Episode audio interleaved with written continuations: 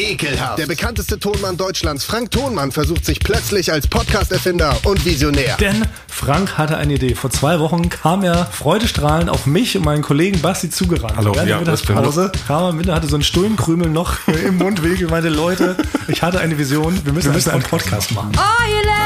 Dümmlich. Zwei Florida-TV-Kollegen folgen seinem Aufruf blind und erkennen zu spät, worauf sie sich da eingelassen haben. War denn halt, äh, ist, Wie sieht's hier aus, Frank? Wie sieht's, das, wie sieht's denn hier echt aus, wo wir jetzt gerade sitzen? Naja, also genau, das, das Allerwichtigste, das ist aber, finde ich, positiv, ja, ist, dass wir werden hier nicht abgelenkt. Es gibt hier kein Fenster. Das ist, Ja. glaube ich, der einzige Ja, Raum, wo Das es war kein auch Fenster meine gibt. Bedingung, Frank. Äh, Wenn wir so eine Aufnahme machen, hätte ich da bitte gerne auf keinen Fall ein Fenster und frische Luft. Pizza. Joko Winterscheid findet das unterstützenswert. Äh, Also ich finde es mega erstmal, also ich glaube wirklich, ihr drei, ein Podcast, das kann richtig gut werden, kann aber auch richtig scheiße werden. Ich glaube, müsst ihr immer aufpassen, dass ihr äh, äh, den richtigen Ecken ab- abbiegt.